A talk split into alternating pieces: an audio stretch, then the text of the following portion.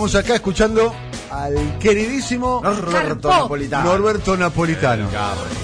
Que pasará la historia, pasará la historia por, su cosas. música y por su frase en el programa Sábado Bus cuando estuvo DJ Dero. Que es el gran meme del universo. Ese, el famo- la famosa frase que es histórica, ¿no? Histórica. Es, es histórica. El gesto con la manito. Claro, que quedó. Que, que- exactamente. Además me gusta la Con- previa. Cuando está Además me hablando gusta de la palabra empleo. Empleo. Claro, Empleo. empleo. Me gusta la previa cuando está hablando de Oro y lo toma la cámara y Papo ya lo mira, como dice, cuando lo escucha decir porque yo toco y Papo ya le larga una mirada, la va preparando la frase. Claro. Lo ve que la, va- la va barruntando. Sábado bus. Pero además con el- la voz aguardentosa. Hermoso. Sí, sí, sí, fue una, una cosa eh, brillante, ¿no? Eh, Sí, sí. ¿Y cuántas veces le hemos dicho desde entonces a un montón de gente que a un se montón de gente. empleo honesto? Por ejemplo, dentro de unos días, dentro de ¿Vamos unos días, vamos, no, vamos a, vamos a entrevistar a un, a un sodelier. Si Sodelier. fuera televisión esto yo haría con mi manito así. Sodelier. Escucho eso de estéreo. No, sodelier es Son una todos persona unos que es un ladrones. sommelier, Sí, Cristina, un sommelier de soda. Para mí es un trabajo fundamental. Es un genio. Es un genio. Para mí es, eh, es fundamental. Bueno, Y, 11 y cobra por eso y todo. Sí, por supuesto. Por eso es un por genio. Por supuesto. Ahí lo tenemos, a ver. Tocar con disco porque empleo honesto. Hermosa, hermosa. ¿Cómo hay que decir, a ver? No, no entendí eso. Pero ¿cuál, cuál es la diferencia? ¿Por qué decís tocar con disco porque empleo honesto? ¿Cómo decir? No, no, no entendí eso. ¿Conseguiste un? Pero, Un trabajo honesto. ¿es que el disco es un instrumento? Pregunto. Es un instrumento. De no, hecho, no es un instrumento. Está grabado. Y vos, gra- vos tocás lo que está grabado. claro, pero tocas con discos. Son, vos pones No, está las bien. cuatro horas seguido Está poniendo bien, música. Claro, pero tiene que haber así como una especie de arte en combinar. Está bien. Pero yo, o sea, yo la pregunta que me hago es la siguiente, ¿no? Creo que Bueno, eh, rompecabezas también tiene que tener lo- un arte. lo- un grupo como YouTube, por ejemplo, ¿es un, un grupo de rock o no? Sí. ¿Y para qué se bondilló que a la gira? Lo lleva como un músico más. decís Claro. ¿para qué lo llevan? No es un grupo de rock, YouTube. Bueno, de pop, de rock. ¡No! Hizo de todo. No, esta es la frase. No, no, no. Esa es la frase. YouTube no es un grupo de rock. Es Bueno, impresionante. Papo Estamos- es autor hay también que- la célebre frase cuando dijo Fito Páez. Suena como dice, sí, no, entonces no es rock. la lógica de Papo era de... No, no, no, Sí, pero no, es, es muy buena. Le, costó encontrar la respuesta, pero no es un grupo de rock. 11 y 23 eh, minutos. Nos vamos a eh, Dinamarca, si les parece bien. Vamos. Vamos a no, país que no conozco. ¿Quién conoce Dinamarca? Levante la mano. No, yo no, No. conozco Bueno, Dinamarca. por eso. Nadie conoce Dinamarca. Acá conoce Dinamarca Patricio Ah, Datorre. vamos a claro. ver. ¿Cuánto- Está- Este, está- es medio viking. Viene, viene, el aire Patricio Datorre. medio viking, está bien. Acá llega Ragnar Lockmore. Patricio Datorre es, Dígame. es muy viajado. ¿Viste cómo se usaba mucho en los 80? la- Es muy ¿Y, viajado. y quién lo viajaba? No, es muy viajado. ¿Qué, qué re- conoce Dinamarca? ¿Dónde estuvo en Dinamarca? Estuve en Copenhague. Bien. Eh, Muy bien, pará, pará, pará. Momentito, decilo de vuelta. Copenhague. No, Copenhague. bien. Eh, Hay una N final que. Copenhagen. ¿quién- Eso no había. hay que. Hay que ellos le dicen Copenhagen. claro. ¿Cómo? Sí. Copenhagen, Ah, le mira dicen. vos. Bien. Ojo, eh. Muy bien. Ojota. Tremenda torre, grande. bueno, ¿estuvo en Copenhague? ¿Cuánto tiempo estuvo? Y ¿Qué- estuve 15 días, fue, fui a laburar para una agencia de publicidad que laburaba. Ah, muy bien, fue una agencia de publicidad sí. que trabajaba. Fui a Suecia y fui ahí y me recorrí todo el ¿y ¿Qué, Báltico. qué, qué puede re- reconocer de, de- de Dinamarca? Tres o cuatro imágenes. ¿Hiciste que el puente Malmo-Copenhagen? Hice el puente, el puente ese que pasa por abajo del agua, es impresionante, eso es lo, lo primero que, que- que me acuerdo. Después túnel, entonces. es un No, túnel. no, no, es un, puente, No, es un puente. que está por No hay- no hay arriba. puente, entonces pero no hay tiene, puente. Pero tiene el es un tren, puente. tiene el, pasa el tren abajo de no. donde pasan los autos. Exacto. Es, es muy impresionante la obra, la ingeniería. Bueno, es un túnel. En Argentina le dicen túnel, profe, Sí, tienes claro. razón. Este, eh, eso, después las bicisendas a lo loco por todos lados, eh, bien eh, eh, al estilo nórdico. Sí. Hay pocos autos, muchos autos. Muy pocos autos. Muchos autos. Muy pocos autos, de muy alta gama la mayoría de los autos que hay. El nivel de vida es alto. Altísimo, la vida la tienen completamente planificada por el Estado. Por el resto de sus Todo vidas. Para el resto de su vida es una amargura Sí. total. Muy bien. Y después tienen un lugar que se llama Cristiania dentro de Copenhague, no sé Sí. si lo conocen. No. Eh, es un lugar donde em, vos entras y dice el cartel, eh, ahora acabas de salir de la Unión Europea, entras ahí, hay puestos donde venden marihuana, hachís, y un par de cositas más. este, Ahí vamos a ir. Y la policía no ingresa. Ahí vamos a ir. Cristania. Cristiania. Cristra- Que era el nombre de la antigua capital del reino de Dinamarca, que después se convirtió en Oslo. Bueno, cuando se, cas- Cristiania. cuando se casen Cristina y Putin y el peronismo domina el mundo, en Cristiania nos podemos quedar nosotros. Por supuesto. Ya puse un estudio de radio. Es caro vivir ahí, sí, me imagino. Carísimo, carísimo, lo más- ¿Cuánto cuesta un café, por ejemplo? Un café sale como 3, 4 euros más o menos. 3, 4 euros son Carísimo. 400 pesos. Claro. A la- a la gui- Claro. la Lo más barato para comer son los kebabs y también son carísimos. Bien, carísimos. hay mucha inmigración también, ¿no? Muchísima inmigración, muchos problemas con el alcohol y las drogas duras. Ah, Ese- muy bien. El único lugar donde yo vi una jeringa en un baño público. Ahí, en- Hay una jeringa en un baño vi público. una jeringa en un baño público tirada. Heroína, ¿no? Consume Heroína, heroína. Exactamente, tiene muchos problemas con eso, con las drogas duras y con el alcohol. El alcohol lo venden en un dispendio aparte, como en Suecia, que se llama Systembolaget, que lo vende el Estado. El Estado. Lo vende el ¿Vende Estado. el alcohol el Estado? Estado. Ven- lo vende el es como Estado, la claro. Junta Nacional de Granos, pero de alcohol. Ah, la maneja- sabía que hay países como el caso de, de Canadá donde eh, para vender alcohol necesitas una licencia al gobierno. Exacto, acá lo vende directamente el Estado. En, en Suecia pasa lo mismo porque tienen muchos problemas eh, con, con- Para regularlo de Y alguna Para te, y te registran y si te zarpas, un asistente social te toca la puerta de tu casa y te dice, che, Estás consumiendo estás mucho. consumiendo mucho. Exactamente. Y carísimo. El alcohol también. En los supermercados solo te venden cerveza con 2 grados de alcohol. Muy bien, muy buen panorama. Eh, eh, el que hizo Patricio da Torre eh, de, eh, de- mirá el productor que tenemos que Ah. conoce el mundo en serio. No, no como- ah, conoce el mundo no como eh, nosotros, vamos a- en serio. a- a- nosotros lamentablemente no conocemos pero bueno en algún momento lo haremos vamos a conocer un poquito Bueno, de a, par- Dinamarca a partir de, de una de, de mi fanatismo por la por la ficción nórdica, así que apareció una una más en la vida, pero me pareció que era una buena excusa para hablar de los medios de comunicación en Dinamarca. Eh, y es justamente a partir de una serie muy premiada, muy elogiada, que además está en Netflix, entonces esto le da este nivel de trampolín eh, eh, mundial que ya tiene la ficción eh, nórdica. Me refiero a una que se llama Algo en que creer, que creo que el profe la vio, maravillosa. Palabras mayores. Palabras mayores. Eh, y trabaja ahí un personaje que todos deben conocer, un actor que se llama Lars Mikkelsen, que lo deben ubicar porque fue el, el, el Víctor Petrov de House of Cards, que este, pero de- además fue un actor en Borgen, que es donde explota la, mm, la ficción este dinamarquesa. Pero digamos, acá lo que me importa es más allá de lo que significa esta ficción que es maravillosa. De hecho, esta serie, Algo en que creer, es la historia de un patriarca, un pastor este, de la iglesia del pueblo de Dinamarca y eh, Lars Mikkelsen proviene de una familia de ateos y comunistas y tanto le impactó emocionalmente la serie, porque realmente es una serie que impacta mucho emocionalmente, que el tipo en el medio de la filmación de la segunda temporada se bautizó. Se hizo, se hizo cristiano, sí. Este, así que mira como, como e- es una serie realmente muy, muy impactante. Pero bueno, el creador, el, el guionista, y acá subrayo lo primero, cuando digo creador digo guionista, porque es algo muy interesante que, propone la televisión danesa, se llama Adam Price, él es un chef este danés, pero es un guionista básicamente, de una que proviene de una familia histórica de artistas británicos que se fueron a vivir a Dinamarca. Fue también el guionista de Borgen, que es la serie que ficciona la primera vez la llegada de una primera mujer, primera ministra, y esto termina la serie y al año siguiente efectivamente asume una, una mujer ministra. Fue medio como 24 cuando propusieron un presidente negro, bueno, también terminó este pasando. Estas series, que son un éxito internacional, las produce la corporación danesa de radiodifusión, DR. Muchas veces uno ve al final de una, cuando, cuando se baja de, de internet o cuando las ves en otra plataforma,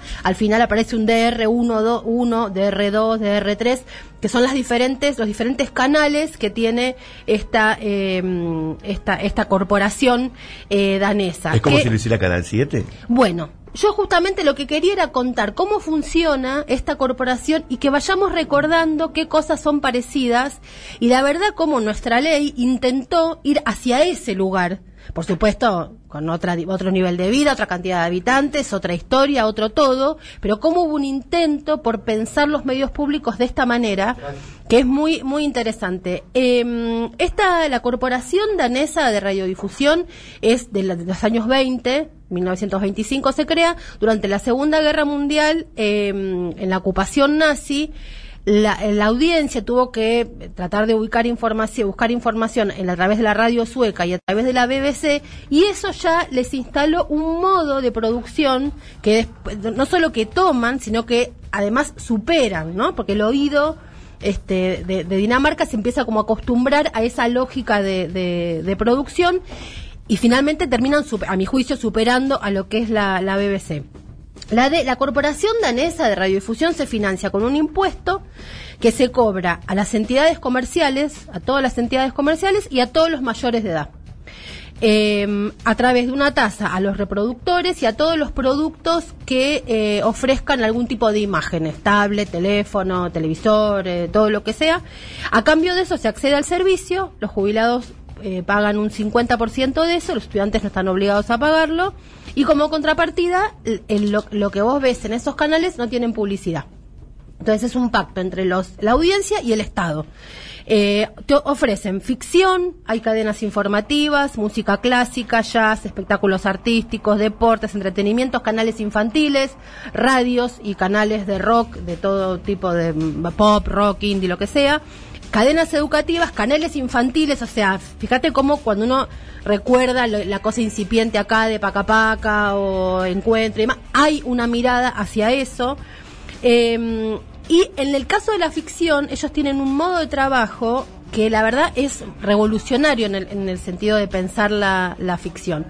Em, Price, una vez que terminó de hacer Borgen, este guionista, guionista barra creador, insisto en esto, después de que, de que arma la serie Borgen, que es la historia de la rosca este danesa para lograr el porque está en el sistema parlamentario, ¿no? Entonces cómo negocian Mayoría parlamentaria. la mayoría parlamentaria, eh, él se pregunta, bueno, ¿cuál es el otro tema universal además de la política? La fe. Y ahí es que crea lo que acá se conoció como algo en, en qué creer. Las series top de la ficción danesa son, bueno, como decimos, algo en qué creer, Borgen, For Bridelsen, que la deben recordar, este, es una investigadora, Sara Lund, eh, una, una actuación maravillosa. La otra gran serie es una que se llama Brom Broen, a, a- a- a propósito tiene los dos nombres, que es el, eh, el puente, quiere decir, pero dicho en, en sueco y en danés, porque justamente lo que su- sucede es, transcurre todo en este lugar que une Malmo con Copenhague, que es este puente, Suecia, que es como si fuera eh, el conurbano, digamos, porque van y vienen todo el tiempo, El digamos. puente. Claro, ponerle una cosa así, pero extensísimo, ¿no? Forbidden es las que después se chorean para la versión De yankee como Killing, The malísima. De Claro, que Cristina recomendó de Killing. A mí me dan ganas de decir, un día que pueda hablar con claro. decir, Cristina, de Killing, olvídate, mirá For Bleedersen, por Claro. favor, esa porquería, déjatela. Bueno, y hay una más que se llama The Legacy, y ahora hay una nueva en producción, que yo no vi, eh, que parece que también este, está buenísima. De hecho, lo que dicen, a esto le llaman el Nordic Noir, y dicen que con algo en que creer han creado el realismo mágico nórdico no sé si será así la, la, la definición, pero como que han están avanzando a otros géneros, saliendo del policial, que es donde son fuertes, y están entrando a otros géneros, con lo cual yo diría, guarda, porque se van a venir ficciones nórdicas, pero pensadas de qué manera. Lo primero es esto, todo es estatal, o sea, no sé, no, la idea es correr a los privados, por eso es este acuerdo económico entre el Estado y, y las audiencias. No hay publicidad, no, no, no tiene que ver con eso, cómo se fomenta, pero al mismo tiempo no es que, bueno, lo hacemos de onda, sino con un perfil profesional y, y de mercado altísimo. Ellos tienen ocho radios, seis canales de televisión, servicios informativos, te ofrecen internet, televisión digital, ¿Seis canales públicos de televisión? todo eso es público, todo público.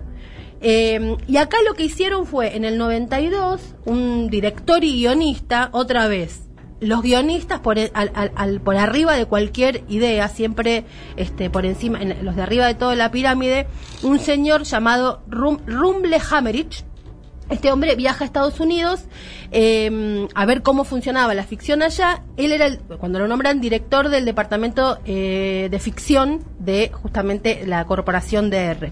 Viaja a Estados Unidos y él vuelve con una idea. Dice, acá no vamos a usar la lógica del showrunner, que es que en Estados Unidos, que es el eh, productor ejecutivo y, y creador, o sea, el mismo que se ocupa de buscar la pelusa es el que piensa. No, acá va a ser otra cosa. Nosotros vamos a pensar la dirección de la mano del guionista, o sea, la idea por encima de cualquier cosa. La financiación se busca por otro lado. Vos tenés que tener una buena idea. O sea, el Estado tiene que tener buenas ideas. Y por otro lado, en otra área se busca, se ocupa de cómo financiarla. No, no. Acá no es al revés. Acá es al revés. Acá es cada productor ejecutivo va con una idea, te lleva, te lotea la pantalla. Ellos dicen, no, acá tenemos calidad. ¿Calidad para qué? Para tener obligatoriamente cada serie tiene que tener de entrada un mínimo del 20% de la audiencia. Si no, hay que hacer cambios o lo que sea, pero arrancan con la idea comercial, pero estatal, o sea, éxito estatal. Que, y no, es un delirio, es simplemente poner a los mejores a la cabeza. Entonces, ellos crean esta idea de que arriba de la, en la pirámide creativa de un medio de comunicación están las buenas ideas. En este caso de la ficción, eh, los guionistas.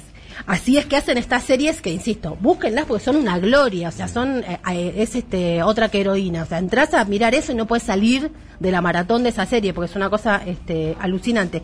En cinco años de producción así lograron ser la referencia en toda Europa, cinco años. Pasé de laburo 25 para atrás y otros 40 detrás de, de- de- de lógica estatal, pero en cinco años se pusieron como objetivo y lograron, ganaron Emmys, digamos, no es que son este un, estado que, que busca la lástima.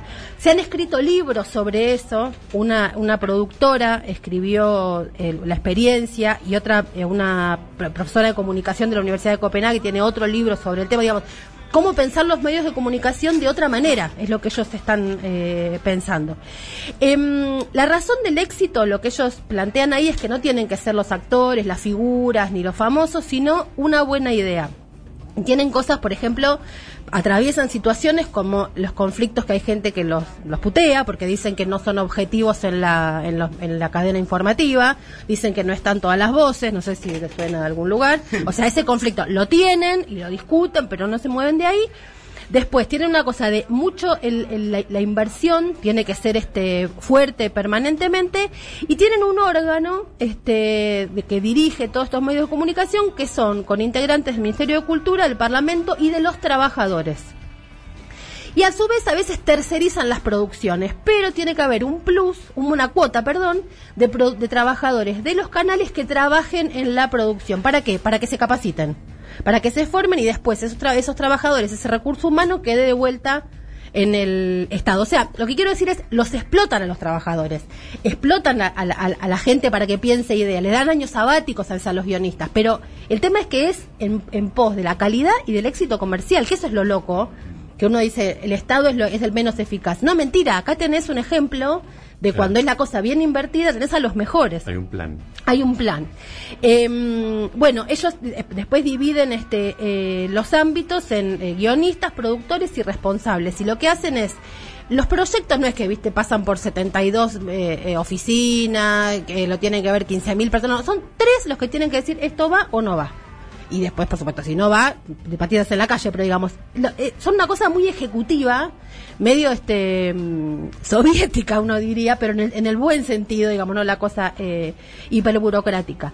Em, bueno, después, por ejemplo, contratan a, como decía, contratan a externos, este, y, después contratan a futuro, tienen una escuela de, de, de- de cine en Dinamarca y hacen convenios. Entonces, eh, siempre piensan, lo- los guionistas tienen establecido que tienen que ser por parejas, no es un solo guionista, sino que tiene que haber parejas para que puedan discutir. Y está escrito en los contratos que cuando se le presenta al canal un proyecto tiene que ser una visión, dicen ellos. No la visión de una persona, sino trabajo en equipo, pero se le presenta una visión del proyecto, un, lo que Charlie decía, el constant concept, concept ¿no? O sea, un, un concepto de esa ficción que se va a llevar adelante. Y tiene que desarrollarse en equipo. Una vez que eso se aprueba, en el canal, lo que hacen después es buscar ahí el director que lo vaya a llevar adelante. O sea, lo primero que se piensa es la idea, el guionista, y después va el director, los actores, la, como la cara visible. Primero es una, una, una buena idea.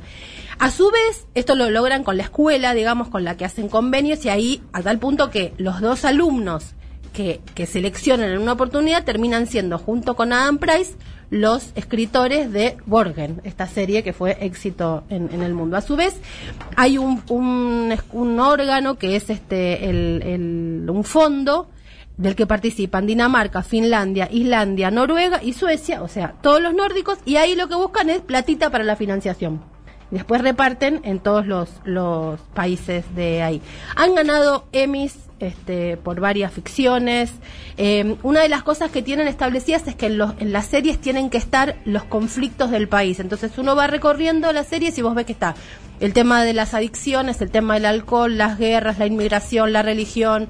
Pero lo que está establecido también firmado es no panfleto sino que el tema, como la idea es construir ciudadanía, tienen que aparecer las problemáticas en tensión. Por eso las series, a mi juicio, son tan buenas, porque no hay buenos y malos en esos personajes. Son todos personajes grises, son todos oscuros, todos con su lado B, todos con, con este mm, por eso lo logran porque tienen como muy muy pensado eso así que bueno este es el, el, modo de, trabajo de la corporación este, danesa de medios de comunicación y me gusta pensar que siempre este, a diferencia de lo que decía el querido Shakespeare en este caso algo huele bastante bien en, en, en Dinamarca con este tema y pensar que que, que, no es una cosa imposible, ¿no? Este, pensar los medios de comunicación de esta manera. Lo que pasa es que es a largo plazo y a pelearse con la, con, con la cosa comercial de, del, del impacto inmediato, porque después a la larga se ve que funciona.